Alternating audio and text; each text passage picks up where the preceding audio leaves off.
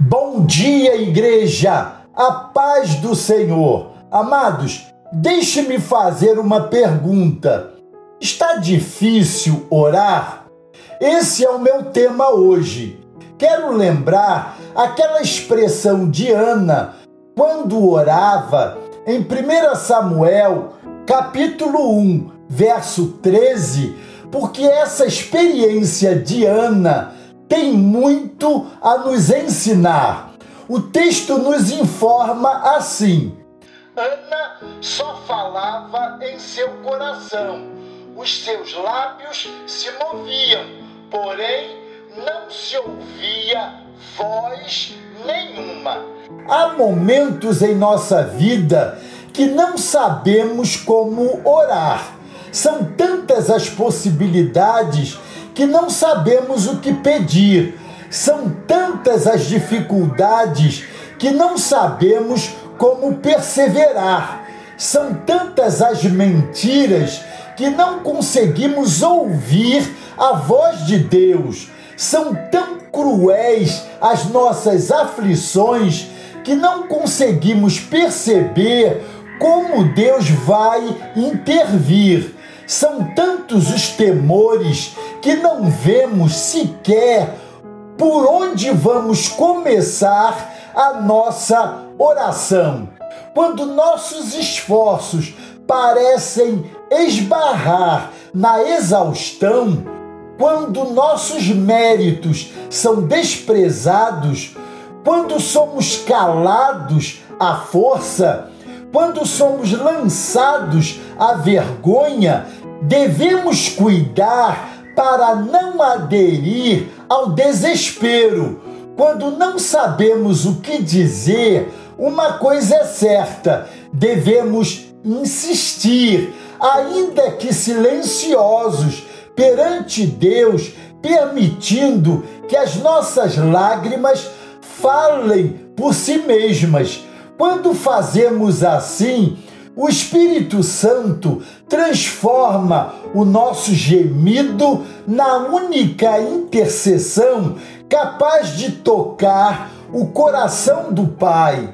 Ainda que não haja um pedido específico a exprimir, quando fazemos assim, Deus vê o nosso desejo, o anseio mais profundo do nosso gemido. Agindo assim, somos capacitados a discernir para não fugir. Somos tomados dessa serenidade capaz de fazer fluir em nós a paz do Senhor. Somos tomados da sabedoria do alto, capacitando-nos a agir de modo santo e corajoso na situação.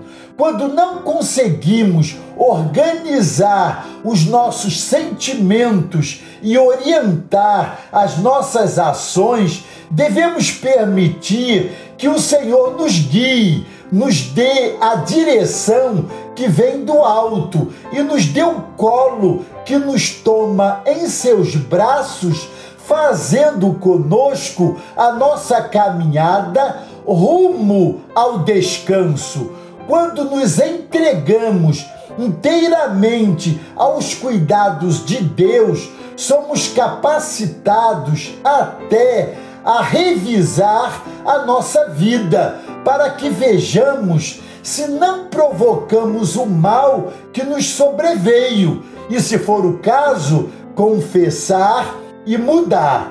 Talvez devamos abandonar a nossa paixão pelo controle que queremos que esteja em nossas mãos. Amados, quando nosso pensamento se mostrar confuso, devemos prosseguir com nossas orações, com palavras ou sem palavras, sem lágrimas ou com lágrimas, mas inteiramente dependentes do agir soberano e maravilhoso do Senhor.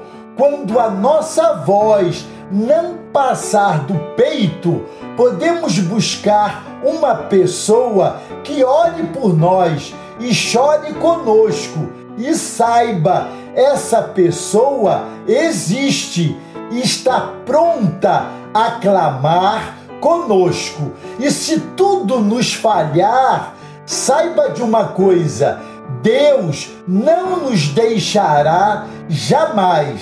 Ainda assim e sempre podemos orar e confiar. Amém? Glória a Deus. Deus os abençoe.